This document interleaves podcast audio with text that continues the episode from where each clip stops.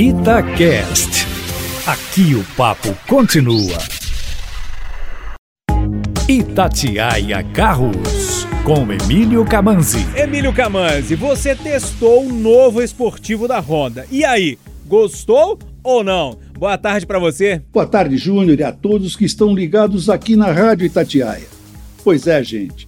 Como vocês sabem, tem alguns automóveis que mexem com a cabeça do brasileiro.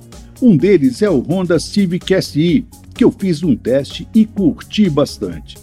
Com carroceria estilo coupé e duas portas, tem uma pegada marcante com frente agressiva e um imenso aerofólio na traseira. Dentro também não deixa por menos, com bancos envolventes como nos carros de corrida e muitos detalhes em vermelho para realçar o espírito esportivo. Sem falar da mecânica, que lhe dá um desempenho para ninguém botar defeito. Vem com motor 1.5 turbo de 208 cavalos que fazem a peça de quem está pilotando. O câmbio, como convém a um esportivo raiz, é manual de seis marchas, com engates secos, rápidos e precisos. Esse modelo 2020 ganhou novas rodas de aro 18 polegadas pintadas em preto e uma relação de diferencial mais curta em 6% em comparação ao modelo anterior. Detalhe que permitiu que o desempenho melhorasse. Agora faz de 0 a 100 km por hora em apenas 7,2 segundos e chega aos 238 km por hora.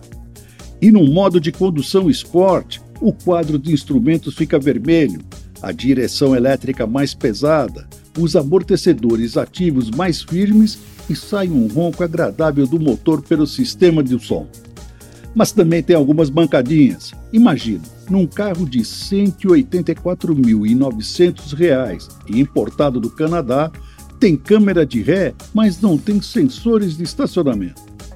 Bom, esse foi só um aperitivo para vocês. Se você está afim de saber mais dele, e olha que tem muito mais, é só ir lá no meu canal youtube.com.br carroscomcamanzi que tem um vídeo com imagens muito legais.